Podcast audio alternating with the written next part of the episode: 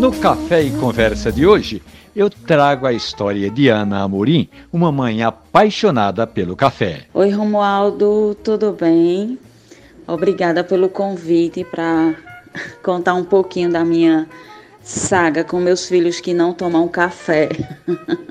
então, eu tomo café desde que eu me entendo por gente, né? Desde criança, desde muito pequena, que eu sempre gostei muito de café quando eu ainda nem sabia o que era, o que eram cafés especiais, quando eu ainda nem sonhava em tomar esse tipo de café, eu já gostava. E é um hábito que eu tenho desde muito criança, acredito eu que eu aprendi com a minha avó, porque eu me lembro, eu muito criança, o meu pai sempre falava que eu parecia com a minha avó, que gostava de café e tal. E aí a consultora de marketing vai descobrindo os sabores dos cafés especiais, vai se apaixonando pela bebida e as amigas e as vizinhas do bairro das Rendeiras, ali em Caruaru, todo mundo pergunta: "E aí, Ana? E os filhos?"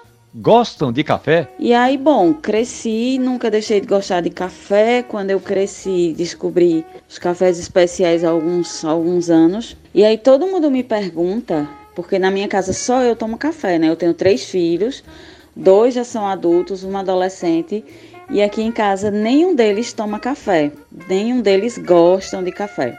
E aí muitas vezes as pessoas perguntam, mas tu ensinou eles a tomar, a tomar café quando era criança?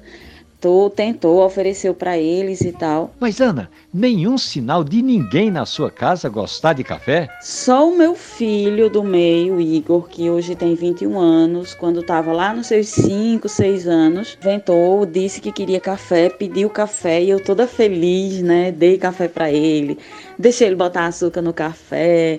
E isso durou acho que umas quatro semanas, seis semanas. E aí depois ele não quis mais café, disse que não gostava de café.